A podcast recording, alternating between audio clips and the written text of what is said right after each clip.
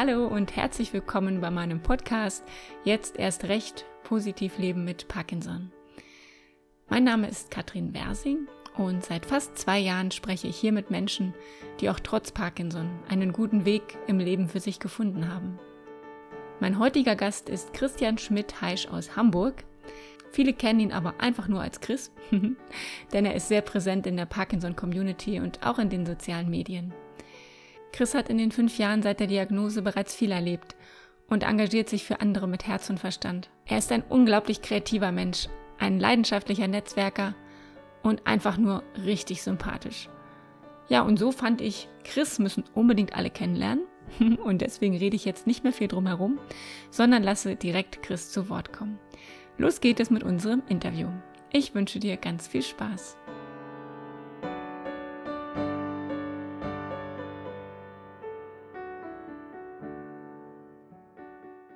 Hallo Chris und moin an den Hamburger. Es fühlt sich fast so an wie ein Heimspiel mit uns beiden, denn wir kennen uns ja schon länger von unserem morgendlichen Tanzen bei Tanz den Batman. Und ich freue mich darauf, dich heute noch ein bisschen besser kennenzulernen und vor allem mehr über deine tollen Projekte zu hören. Herzlich willkommen. Hallo, moin Katrin und vielen Dank für die Einladung. Da freue ich mich sehr darüber. ja, schön, dass du da bist. Ich starte ja immer gerne mit der ersten Frage im Podcast und die lautet, worüber hast du heute schon gelacht? Ja, es gab tatsächlich schon was. Ich kenne ja deine Fragen oder deine erste Frage immer, weil ich auch schon deine Podcasts höre. Deswegen war ich schon ein bisschen darauf vorbereitet. Und heute Morgen, ich bin ja gerade im Urlaub, ich bin nicht in Hamburg, sondern in Spanien und ähm, wir standen beim Frühstücksbuffet an und ähm, es wurde Spandau Ballet gespielt, ein Lied von denen. Und ähm, ich und Namen, das ist immer so ein Running Gag, das äh, verstehe ich immer nicht so ganz, beziehungsweise kann ich mir nicht so merken. Und ähm, vor Jahren hatte ich mal irgendwie in der WhatsApp-Gruppe jemand gefragt, ob ich Lust habe, mit zum Spandau Ballet zu kommen. Und da wären noch Karten über. Und dann habe ich geschrieben, nee, Ballett ist nicht so meins. Und, und seitdem ist immer, wenn irgendwo Spandau Ballet läuft, sagt jeder zu mir, Ballett ist ja nicht deins. Und da musste ich dann heute Morgen schon herzlich laut loslachen. Also der Tag fing schon gut an. Ja, super, genau. Manchmal hat man solche Witze, die sich über Jahrzehnte hartnäckig im Leben halten, ne? Genau. Schon über zehn Jahre alt, das, das Ereignis, aber es ist immer noch sehr lustig. Chris, schön, dass wir heute auch noch etwas mehr über das Thema Parkinson und deine Projekte sprechen können. Ich finde es ja immer gut, am Anfang noch etwas mehr über meine Gäste zu erfahren. Das heißt, über deine Anfangszeit mit Parkinson. Du bist ja noch sehr jung, also jünger als ich sogar. Und du hast die Diagnose mit 37 Jahren erhalten. Das ist jetzt fünf Jahre her. Mhm, genau. Und ich habe ja bereits mit vielen Menschen gesprochen, aber du bist tatsächlich einer der wenigen, die es geschafft haben, auch als Jungerkrankter sehr schnell die richtige Diagnose zu erhalten. Erzähl uns doch mal mehr aus dieser Anfangszeit und wie es dir damals so ging. Also ich habe es halt relativ lange unterdrückt, die ersten Symptome. Heißt, also ich hatte den Tremor, was man auch immer noch am meisten sieht. Bin halt Tremor-dominant und ähm, habe es halt, wie gesagt, versteckt. Und dann ging es irgendwann nicht mehr zu verstecken. Und meine Freunde haben mal gesagt, geh mal zum Arzt. Und das habe ich dann 2017 auch getan bin zu meiner Hausärztin gegangen, die ich vorher nicht so oft gesehen hatte. Und ähm, die meinte, ich müsste halt in die Notaufnahme, ins, ins Uniklinikum hier in Hamburg und hat mir aber nicht gesagt, was sie vermutet. Und da bin ich dann irgendwann auch hingegangen. Und ähm, da hat man dann relativ schnell gleich festgestellt, dass das neurologisch etwas ist. Und wurde dann auf die Neurologie eingewiesen. Zwei, drei Wochen später war das ungefähr. Und im Oktober war ich dann dort. Dann hieß es nach einer Woche sämtlicher Testungen, die man so kennt, DAT-Scan, MRT, L-Dopa-Test und was es noch so alles gibt, hat man dann gesagt, so, bingo, Sie haben Parkinson. Und dann fing mein Leben an mit Mr. P, wie ich, wie ich meine Krankheit nenne. Wie war das damals für dich? Hast du das irgendwie geahnt? Hast du das kommen sehen? Hast du selber einen Verdacht gehabt? Also ich habe es immer geahnt sozusagen, weil ich natürlich selber wusste, mit mir stimmt irgendwas nicht. Ne? Wenn deine linke Hand immer zittert und äh, mhm. du dich nicht wohlfühlst, dann merkst du schon, okay, ist irgendwas mit dir los. Und deswegen habe ich es schon vermutet, aber ich mochte, mag auch immer dieses Wort Parkinson noch nicht. Also immer wenn ich das höre, äh, zieht sich immer so innerlich ein bisschen bei mir zusammen. Deswegen hatte ich schon vermutet, aber nicht wahrhaben wollen.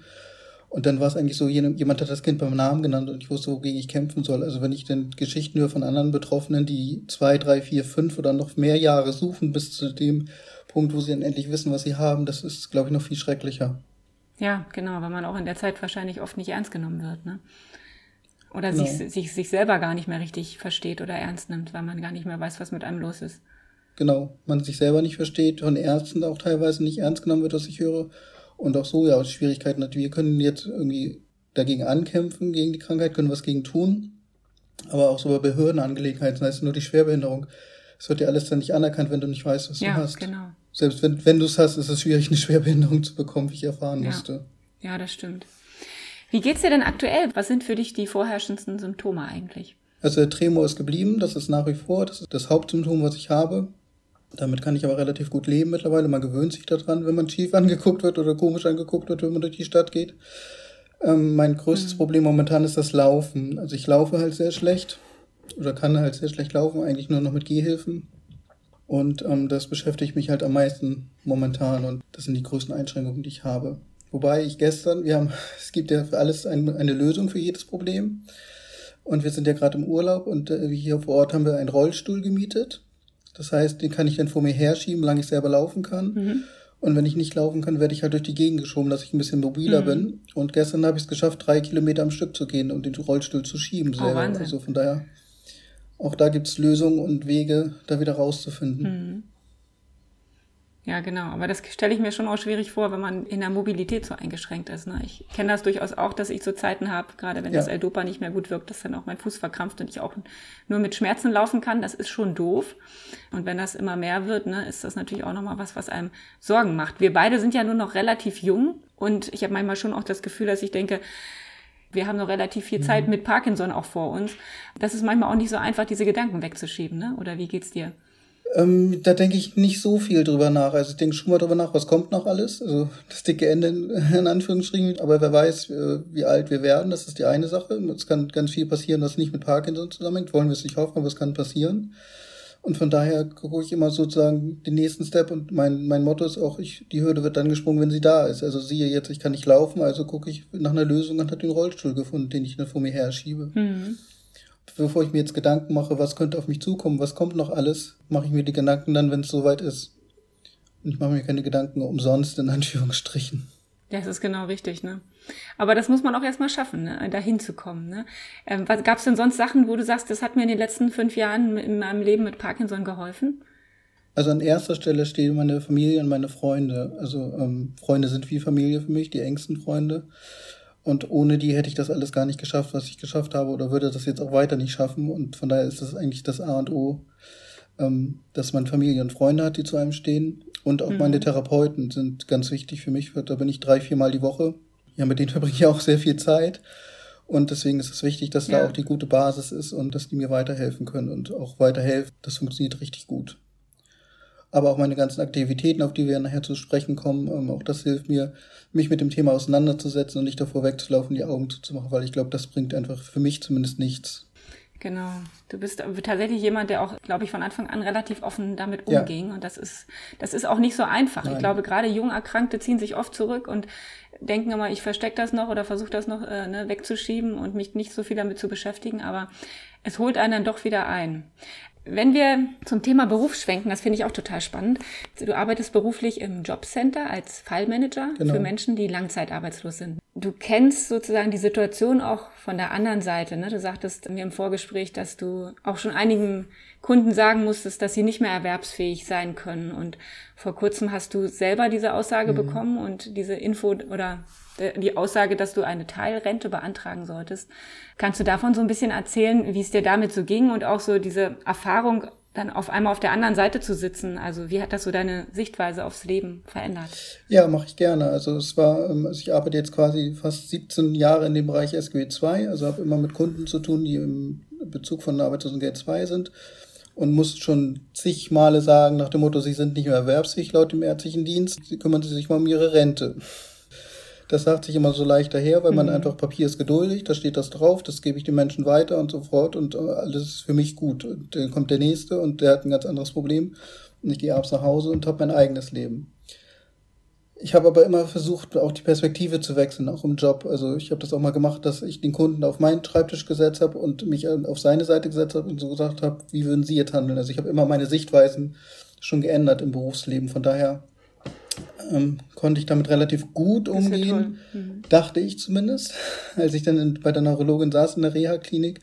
Die hatte mich gerade eine Viertelstunde gesehen und meinte dann beim zweiten Termin gleich, hm, in Vollzeit sehe ich sie nicht mehr wirklich arbeiten. Sie sollte mal drüber nachdenken, eine Teilrente zu beantragen. So ganz erwerbsfähig sehe ich sie nicht mehr, zumindest nicht vollschichtig. Und dann saß ich da erstmal und dachte so, mhm. ja, was will die eigentlich? Die kennt mich doch gar nicht. Dann habe ich halt drüber nachgedacht und das ähm, hat dann zwei, drei, vier Monate gedauert, das in, in mir so gärte, weil dieser Spruch nach dem Motto, ich sehe sie nicht in Vollzeit arbeiten. Das schwirrte dann immer in meinem Kopf umher und dachte dann so, ja, ich glaube, so ganz Unrecht hat sie nicht. Schließlich ist sie auch Fachärztin und kann das, glaube ich, schon ganz gut einschätzen und ähm, habe mich dann damit abgefunden, habe mich damit beschäftigt, was das für mich selber bedeutet. Ich kann damit gut leben stelle jetzt einen Antrag auf Teilerwerbsminderungsrente und möchte dann halt auch nur noch in Teilzeit arbeiten, was halt auch geht und was auch in meinem Leistungsvermögen liegt. Ja. Ja, das ist ja auch immer wichtig, dass es von der Arbeit her aus möglich ist, ne? dass vom Job her, vom Unternehmen, genau. dass das funktioniert, dass man eben auch in Teilzeit weiterarbeiten kann. Denn so wie ich so raushöre, machst du deinen Job äh, wirklich gerne auch. Genau, mache ich gerne, mache ich auch mit, mit viel Leidenschaft und hänge mich da auch gerne rein und versuche den Menschen auch weiterzuhelfen, die bei mir in der Betreuung sind und ziehe auch da mein positives Feedback raus von vielen Kunden, wenn wir das denn schaffen, ihre Situation zu verbessern. Und ähm, aber ich muss halt auch an mich denken und meine Situation auch verbessern. Ne? Ich kann ja nicht nur für andere da sein, sondern muss auch an mich selber denken und das tue ich jetzt. Und der Schritt mit einer Teilrente, das heißt ja noch nicht, dass man nicht mehr erwerbsfähig sein kann, sondern nur noch eben eingeschränkt. Ne? Und ist das geht vielleicht auch noch, sag ich mal, in so kleinen Schritten. Genau, dann habe ich noch habe ich eine Aufgabe. Das ist das eine. Habe noch andere soziale Kontakte außer mein häusliches Umfeld ja, verdiene auch noch mein eigenes Geld. Ne? Also das ist natürlich auch, ist ja nicht nur, dass man sagt, sie sind nicht mehr erwerbsfähig, sondern es geht da ja auch um Geldangelegenheiten. Äh, das Finanzielle ändert sich ja auch. Wenn man so ganz erwerbsunfähig ist, klar, wenn es nicht geht, geht es nicht mehr. Aber solange es noch geht, möchte ich das noch tun, weil ja man auch soziale Kontakte hat und was auch ganz wichtig ist, finde ich. Und ich möchte mich nicht verstecken, nur weil ich ja. krank bin. Genau, richtig. Ja, finde ich Schließlich gut. haben wir uns das ja nicht ausgesucht, dass wir Parkinson haben, sondern wir haben es einfach. Nee, das hätten wir uns auch nicht ausgesucht. Nee, hätte ich eine Wahl gehabt, würde ich es zurückgeben, aber kann ich nicht. Also müssen wir damit leben. Ja, so ist es. Du sagst ja, du wirst vermutlich bald in Teilrente gehen, wenn der Antrag durchkommt. Aber wie ich dich kenne oder kennengelernt habe, ist ja an Ruhestand bei dir in gar keiner Weise zu denken, denn mhm. äh, du bist in ganz vielen Projekten aktiv. Ich sehe dich jedenfalls in ganz vielen Dingen, wo ich auch aktiv bin. Ich ach, da ist ja Chris auch und da taucht er auf und so weiter. Also du bist auch sehr, ja, sehr gut dabei, sage ich mal, sehr gut vernetzt in der Parkinson-Community, was ich toll finde. Und du hast ein ganz tolles Projekt, was mich vom ersten Moment an total begeistert hat. Starten wir doch mal mit deinem Parkinson-Patenprojekt. Bevor ich jetzt erzähle, wie ich es verstehe, erzähl du doch mal besser, was genau hat es damit auf sich? Ja, sehr gerne. Also die Idee hatte ich schon ganz lange, habe da lange drauf rumgebrütet und habe gedacht, wie kann ich es anstellen, wie kann ich es machen und vor zwei, drei Wochen, also Mitte August ungefähr, sind wir endlich gestartet mit dem mit unserer Homepage www.parkinsonpate.org. Das wird sicherlich auch eingeblendet nachher in den genau. Lyrics. Ähm, die Idee ist dahinter, dass wir, also die Erkrankten und auch ähm, Angehörigen, wir haben auch Angehörige dabei, Menschen, die sich gerade in der Diagnostik befinden oder frisch die Diagnose Parkinson erhalten haben, zur Seite stehen, heißt mit Rat und Tat. Heißt einfach mal ein offenes Ohr haben, gewisse Fragen klären, Abläufe klären, ähm, Behördengänge vielleicht auch mal begleiten, wenn es möglich ist vor Ort. Auch das könnte, könnten wir uns vorstellen. Also alles das, was jemand, der so noch gar keine Ahnung hat von Parkinson, so wie, wie als du deine Diagnose erhalten hast, wusstest du, glaube ich, auch nicht viel über Parkinson. Ich nee, auch nicht.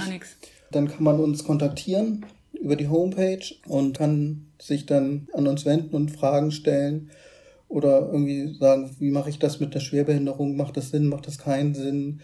Wie gehe ich damit um im Job? Wie gehe ich mit meinem Partner um? Wie, wie erzähle ich es meinen Kindern oder wie auch immer? Und ich habe mittlerweile eine bunte Gruppe gefunden. Die ich, wir sind ungefähr zehn Paten momentan. Die Tendenz ist steigend.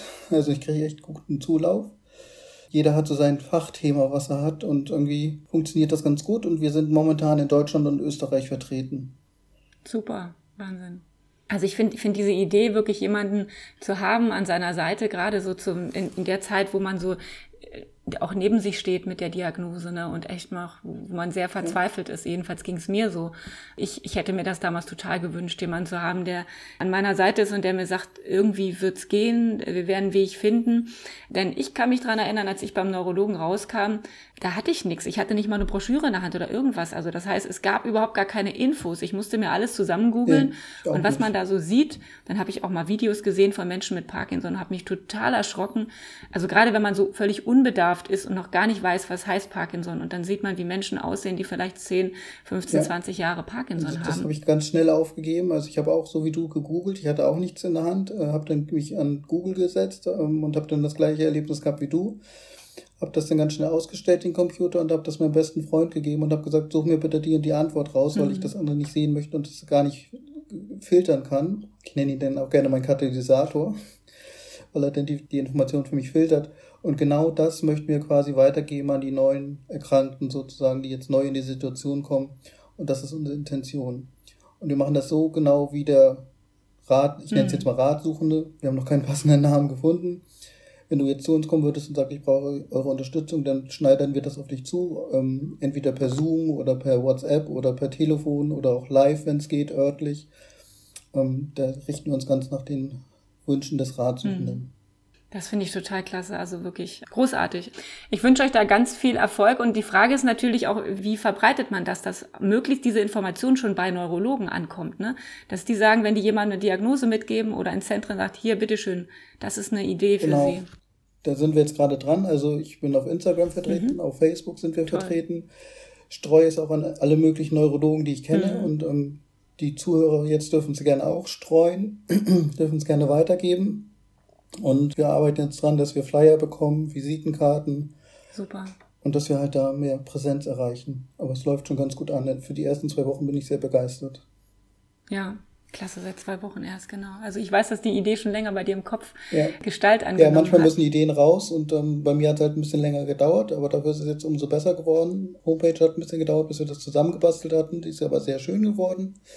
Und jetzt können wir sozusagen frisch durchstarten. Wenn auch jemand Interesse hat von den Zuhörern und möchte gerne mitmachen, einfach mir eine Mail schreiben über die Homepage und dann kommen wir ins Gespräch und gucken, ob es passt oder auch nicht.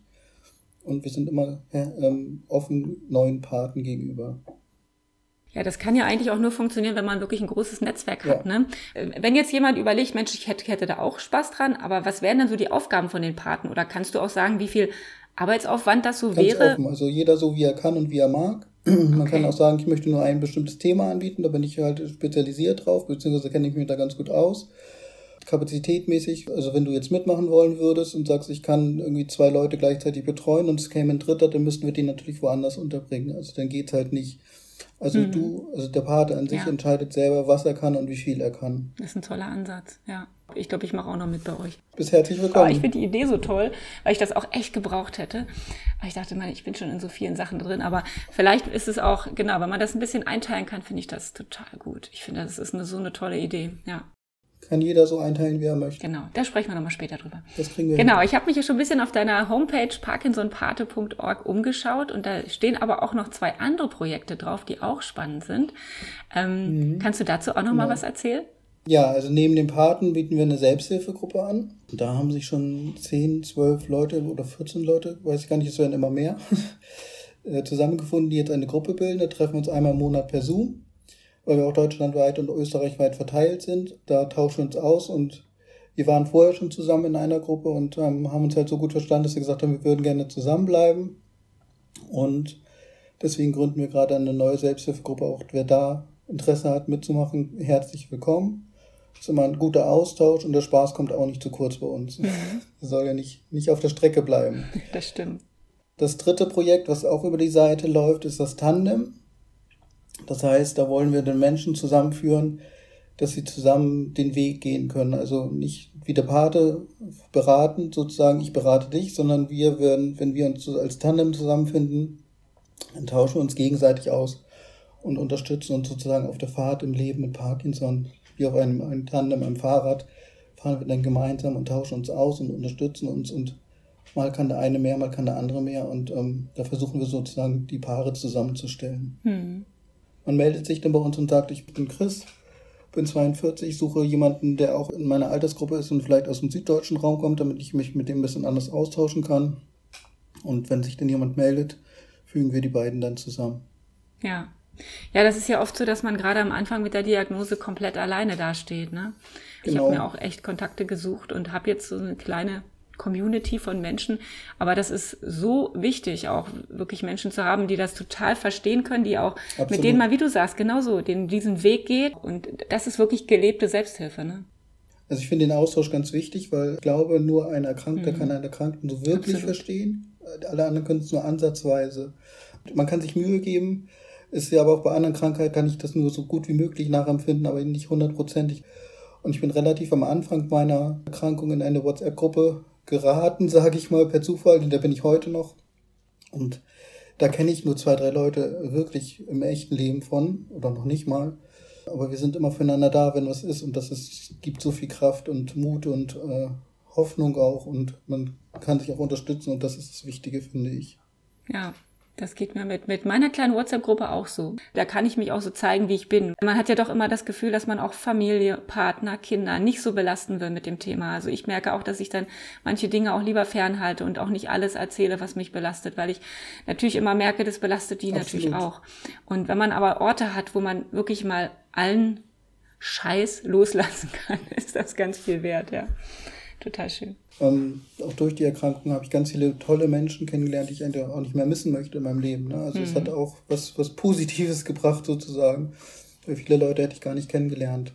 Und ich finde gerade der Austausch mit auch anderen Erkrankten oder auch Angehörigen finde ich wichtig, weil so kann ich auch mal jemand anders fragen, wie geht es dir als Angehörige damit und äh, wenn ich da Fragen habe. Und das finde ich auch ganz spannend und bin da auch mit einigen in engen Kontakt gekommen mittlerweile. Ich habe jetzt die Aussicht, als Dozent anzufangen, als freier Dozent. Das sind ein paar Stunden im Monat in einer Gesundheits- und Pflegeschule hier in Hamburg und um dort den Schülern das Thema Morbus Parkinson näher zu bringen. Das ist einmal die fachliche Seite und ähm, aber auch für Fragen da zu sein. Also wir machen dann so eine Fragestunde. Das heißt, 90 Minuten sitzen wir dann zusammen und die Schüler können alles fragen, was nicht in den Lehrbüchern steht sozusagen. Und das habe ich schon zwei, dreimal gemacht bis jetzt. Mhm. Und das ist auch für mich total spannend, weil ähm, es kommen Fragen auf, die in keinem Lehrbuch stehen, die mitten aus dem Leben sind. Und das ist total spannend für mich und auch für die Schüler und, und das dann aus erster Hand zu erfahren sozusagen.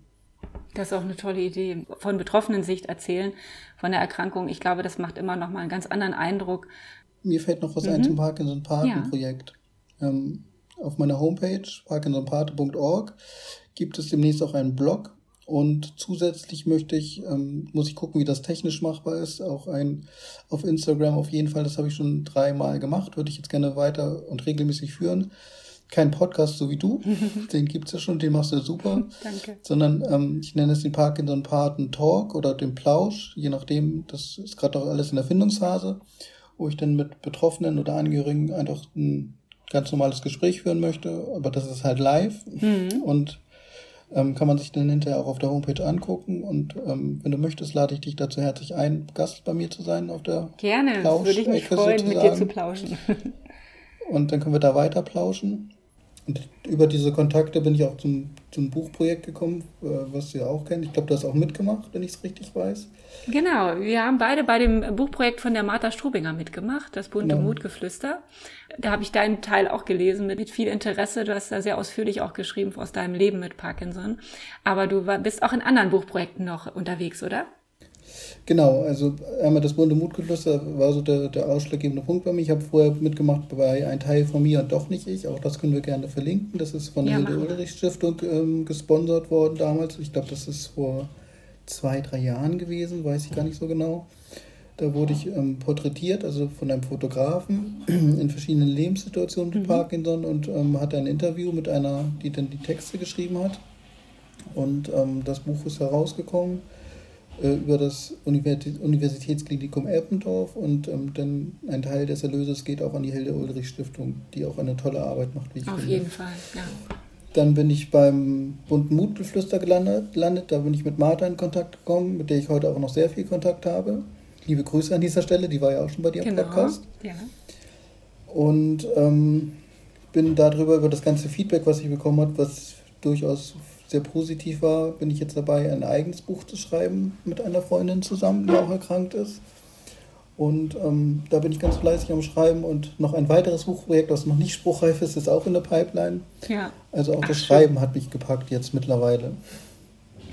eins, der, eins der positiven Nebenwirkungen von Parkinson, die Kreativität. Ja, schön. Ich finde auch mal Dinge zu, zu erschaffen, hat auch so eine Kraft. Ich kenne das aus meinem Beruf ja auch, wenn man Menschen berät, dann sieht man nicht immer direkt am Ende des Tages, was man geschafft hat, sondern manchmal denkt man auch, hm, hat das jetzt viel gebracht oder nicht, was ich heute gemacht habe. Aber ich finde so diese kreativen Sachen, da hat man sofort ein Produkt. Da sieht man, was man an dem Tag äh, geschafft hat und das ist manchmal auch ein schönes Gefühl. Neugierig sein auf das Leben und gucken, was kann man Neues machen und näher auch sehr gern mittlerweile und lebe mich da auch voll aus und es macht einfach Spaß. Ja, Ja, und äh, Chris, du bist, bist wirklich so ein Allround-Talent, finde ich. Du bist, wie du schon sagst, inzwischen Autor, du bist Pate, du ja. hast deine eigene Selbsthilfegruppe, du berätst Menschen im Jobcenter, du bist auch aktiv in vielen Selbsthilfegruppen in der Parkinson-Szene und engagierst dich da überall für Menschen mit Parkinson. Ja, und wie du schon sagtest, nähen kannst du auch und richtig gut. Ich habe schon ein paar Bilder gesehen, also du machst richtig tolle Sachen. Danke. äh, woher nimmst du die Energie dafür? Und vor allem, wie schaffst du das, diese Balance zwischen Engagement und Selbstfürsorge zu halten, die für uns ja alle immer wichtig ist? Das ist eine gute Frage, wo ich die Energie hernehme. Manchmal weiß ich das selber nicht, aber ich habe auch Phasen, wo ich dann mal sage, so heute geht gar nichts und ähm, setze mich irgendwo hin und sage so, hm, jetzt kann ich gerade nicht mehr. Ähm, aber Energie gibt mir einfach auch das ganze Feedback, was ich bekomme. Sei es durch meine Näharbeiten, sei es durch das, das Buchprojekt. Ich immer noch Rückmeldungen, die durchaus mich motivieren, weiterzumachen. Ich habe letztens eine äh, Lesung geführt, wo ich ganz, ganz vieles Feedback bekommen habe und ähm, das gibt mir halt Energie und Kraft. Äh, ja, wo findet man die Balance? Ähm, das mache mach ich, glaube ich, automatisch. Also, ich, wie gesagt, tue dann auch viele Dinge, die mir einfach gut tun werde im Alltag ganz viel entlastet, das unterstützt, das hilft natürlich auch. Also ich bin nicht allein vor ganz vielen Problemen, die ich habe, sondern mir werden ganz viele Probleme auch abgenommen.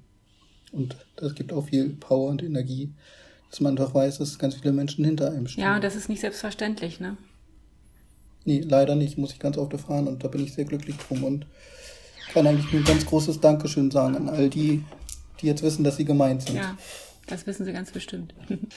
Ähm, Chris, wenn wir zu Partnerschaft und Familie kommen, zu den Themen, die ja auch, finde ich, für uns im Leben total wichtig sind. Ähm, du hast deinen Mann noch vor deiner Diagnose kennengelernt. Aber du hast gesagt, auch mit Parkinson hat er dich 2018 gefragt, ob du ihn heiraten willst. Genau, also wenn, man es denn so nennen kann. Ja, wir haben uns 2014 kennengelernt und ähm, da war ich natürlich schon krank, das wusste ich halt nur noch nicht zu dem Zeitpunkt. Und 2017 habe ich dann ja meine Diagnose bekommen. Und es stand zu gar keinem Zeitpunkt irgendwie zur Diskussion, dass wir uns irgendwie trennen oder nicht mehr den Weg gemeinsam gehen, sondern das war einfach dann da. Das gehörte jetzt zu mir dazu, zu unserem Leben. Und 2018 ähm, haben wir dann uns entschlossen, mehr oder weniger, dass wir dann auch heiraten möchten. Das kann man ja jetzt Gott sei Dank. Mhm. Ja, und schön. wir wollten die Möglichkeit auch nutzen um einfach nochmal für uns so ein Zusammengehörigkeitsgefühl zu haben. Also ich finde, das ist immer noch eine andere, andere Verbindung, als wenn du, ich sag mal, nur zusammenlebst. Das muss aber jeder für sich selber entscheiden. Ja, kann ich verstehen. Und haben dann 2019 geheiratet, Gott sei Dank, äh, in dem Jahr vor Corona.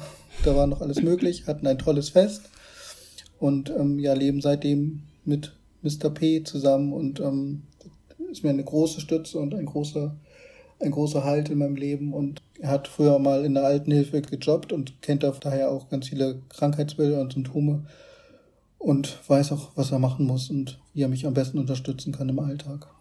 Hm. Das ist natürlich auch toll. Das sind wirklich so Geschenke im Leben, die nicht alle haben. Und ich kann das auch so Nein. sagen, dass mein Mann mir das auch, weiß noch damals nach der Diagnose, wo ich dann auch völlig fertig war und dann hat er mich auch in den Arm genommen und sagte, Katrin, was immer passiert, wir bleiben zusammen, wir schaffen das zusammen. Und diese zwei Sätze, ja. die waren so wichtig für mich, die habe ich heute noch in meinem Herzen und denke, das ist so wertvoll, mhm. ne? dass wir Menschen an unserer Seite haben. Ja, das wertvollste Geschenk, was wir haben. Wie ich, wie ich so höre, habt ihr einfach wirklich einen guten Umgang gefunden. Ähm, vielleicht Hast du noch so ein paar Geheimrezepte, ja. wo du sagst, Mensch, das hilft uns oder das würde ich eher nicht empfehlen, sage ich mal in Bezug auf Beziehung und Parkinson? ja, ich glaube, man darf den Parkinson nicht zum Hauptthema machen. Also, dass man für sich, was ich vorhin schon sagte, dass man für sich, jeder für sich so andere Leute findet, mit denen er sich austauschen kann. Auch zur Krankheit. Also, das mhm. finde ich ganz wichtig, dass man jeder seine eigenen Erfahrungen damit macht und dass man es in der Beziehung nicht an Top 1 hängt, sondern irgendwie das mehr oder weniger mitläuft. Ja, das ist irgendwie so das Hauptding und man muss damit lernen zu leben. Gewisse Handgriffe, die ich nicht mehr tun kann, macht er dann und dann geht aber auch ohne großes mhm. Bitte und Danke. Und ich muss aber auch klar kommunizieren, was brauche ich an Hilfe. Ne? Also das ist auch wichtig, dass der Partner einem nicht alles abnimmt, nur weil er denkt, das wäre gerade wichtig oder gerade richtig oder gerade gut, sondern das, was man an Hilfe braucht, muss ich als Erkrankter kommunizieren. Mhm. Ja, es, es, muss einfach so eine neue Selbstverständlichkeit, so eine neue Normalität auch geben, ne? genau. Leben. Also wenn ich jetzt irgendwie in meinen Schuh nicht reinkomme, so zum Beispiel, dann das ist jetzt ein blödes Beispiel, aber gestern habe ich mich in der Umkleidung äh, umgezogen, bin in meinen Schuh nicht reingekommen und dann hilft er mir und dann ist es ohne groß, dass ich jetzt sagen, kannst du mir bitte, sondern er sieht es einfach. Mhm. merke das und dann gebe ich halt wahrscheinlich intuitiv ein Zeichen nach dem Motto, ich brauche jetzt Hilfe und dann funktioniert das ganz gut und dann muss ich mich nicht großartig bedanken. Und mhm. das tue ich so schon auch, aber das muss halt nicht bei jedem, jedem Handgriff sein, finde ich. Ja, das kann ich gut verstehen. Ja. Und ich glaube, da gibt es einfach kein, kein Allheilmittel, sondern da muss jeder sein eigenes Geheimrezept finden, wie er in der Partnerschaft damit umgeht. Mhm. Ja, und ich glaube auch immer wieder im Gespräch zu bleiben miteinander, ne? Und ähm, genau. eben nicht in so eine, in so ein, in so ein Schweigen zu kommen oder in so ein völlig vermeiden oder das Thema gar nicht ansprechen. Aber eben, wie du schon sagst, man darf es nicht zu sehr zum Thema machen, ne? Ich bin ja. da auch manchmal so ein bisschen weiß ich auch mal nicht, ob ich irgendwie zu viel von Parkinson erzähle, weil dann bin ich bei Ping-Pong und dann bin ich, ja. äh, bin ich beim Tanzen und überall sind Menschen mit Parkinson um mich rum. Mhm. Aber ich, ich kann auch die Zeiten total gut genießen, wo ich mit meiner Familie einfach nur Katrin, Ehefrau und Mutter bin und eben nicht die Frau mit Parkinson. Ja, ne? und ich und ich finde auch, jeder muss sein eigenes Ding auch machen. Also auch wenn man nicht krank ist, sondern dass jeder auch mal seine Neigung nachgeht, was sich auf ein Konzert mhm. geht oder fährt mit Freunden oder mal ein Wochenende irgendwo hinfährt, dass man das auch alleine macht, weil ich finde, wenn man immer alles 24-7 zusammen macht, dann hat man sich auch nichts mehr zu erzählen. ja, stimmt. Dann trägt man irgendwann die gleichen Jacken und genau. Dann. Ja, aber pa Partnerlook gibt's bei uns nee. nicht. Wollen wir auch nicht. Bei uns auch noch nicht, genau. Ach ja. Und ähm, du stellst ja mal am Anfang eine Frage und ich würde mal am Ende eine Frage stellen. Das habe ich mir ja, schon ausgedacht. Okay. Das ist schon ein fester Bestandteil. Und wenn ich darf, würde ich dir die Frage heute auch mal stellen. Und ähm, hat nichts mhm. mit Parkinson zu tun, sondern wenn du einen Abend hättest und könntest drei Personen einladen, egal ob sie leben oder nicht, welche drei Personen wären das? Oh, spannende Frage. Ich glaube, da muss ich länger drüber nachdenken. Boah, ja. brauche ich Vorbereitungszeit. Oder auch nicht, das ist gerade auch interessant, wenn es spontan kommt. Ich glaube, ich würde total gerne meine Großmütter nochmal treffen. Die beiden an einem Abend, das wäre großartig, ja. Es ist schon viele Jahre her, dass sie gestorben sind und meine eine Großmutter war tatsächlich auch an Parkinson erkrankt, im hohen Lebensalter erst. Und ich habe das nie wirklich als schlimme Krankheit empfunden, obwohl sie einen sehr starken Tremor hatte. Und ich hätte wirklich gerne mal gewusst, aus heutiger Sicht, wie es ihr wirklich damit ging. Und meine andere Oma ist gestorben, als ich 16 war. Sie war Krankenschwester von Beruf und war eine ganz tolle Frau, eine ganz starke Persönlichkeit. Sie war viele Jahre schwer an Krebs erkrankt. Sie hat viel gekämpft und hat am Ende den Kampf leider doch verloren. Aber mit der heutigen Erfahrung, selber so eine schwere Erkrankung zu haben, würde ich total gerne nochmal mit ihnen sprechen. Aus einem ganz anderen Blickwinkel, ne? Und ich glaube, wir würden uns ganz anders unterhalten. Und ja, sie haben mich, glaube ich, auch echt geprägt in dem, wer und was ich heute bin. Ich würde gerne nochmal Danke sagen ja, aber ich danke dir mal für diese schöne Frage. Puh, ganz schön emotional. Vielen Dank. Ich habe das nämlich vor einer gewissen Zeit auch gestellt bekommen, die Frage, und fand das total spannend, einfach sich mal Gedanken zu machen, wenn man egal wen sich einladen könnte und einen Abend verbringen könnte, wer das denn so wäre. Und ähm, ich finde das eine ganz spannende Frage. Vielen Dank. Also weißt du, wenn du in der Plauschecke bei mir bist, weißt du schon, welche Frage als letztes auf dich zukommt. Ja, und meine letzte Frage, die kommt jetzt natürlich auch noch. Die finde ich auch immer wichtig und total schön, weil die schneide ich auch immer gerne am Ende des Jahres nochmal zu so einem großen Potpourri zusammen. Weil jeder von uns, der hier sitzt mit Parkinson, der hat einfach auch ganz viel Strategien und Kompetenzen entwickelt, um zurechtzukommen im Leben. Und was magst du denn den Menschen, die jetzt zuhören, noch mit auf den Weg geben? Was ich euch mit auf den Weg geben möchte, ist, lebt euer Leben jetzt und springt die Hürde dann, wenn sie da ist und macht euch nicht vorher Gedanken darüber, weil das könnte umsonst sein und dann würde man sich das Leben kaputt machen und das Leben ist zu schön für sowas. Also von daher genießt euer Leben jetzt, egal ob mit ja, oder ohne Parkinson. Das ist genau richtig genießen. Also, ich würde sagen, wir genießen jetzt das Leben. Du gehst jetzt äh, an den Strand gleich. Du bist ja in Spanien im Urlaub, wie du gesagt hast, machst dir eine schöne Zeit im Urlaub. Chris, ich habe mich total gefreut, dass du auch aus Spanien dich zugeschaltet hast, um heute mit mir zu sprechen. Es war total schön, mit dir zu reden. Du machst so tolle Projekte und ich schicke dir einfach mal von Herzen Umarmung und danke dir für all das, was du so in die Welt bringst für Menschen mit Parkinson, weil das ist ganz, ganz wichtig, dass es so Leute wie dich gibt, die einfach auch viel bewegen. Und gemeinsam können wir da, glaube ich, auch viel erreichen. Ja, vielen Dank für die Einladung und vielen Dank, dass ich dabei sein durfte. War mir eine große Freude und ähm, ich hätte auch noch Stunden mit dir weiter plauschen können und vielleicht setzen wir es an irgendeiner anderen Stelle das mal fort. Wir. Und, ähm, das machen wir, Chris. Schick die Umarmung zurück. Hoffe, dass uns nächstes Jahr dann nochmal live kennenlernen. Bestimmt, das kriegen wir hin. Chris, schönen Urlaub dir. Okay. Tschüss. Danke, tschüss.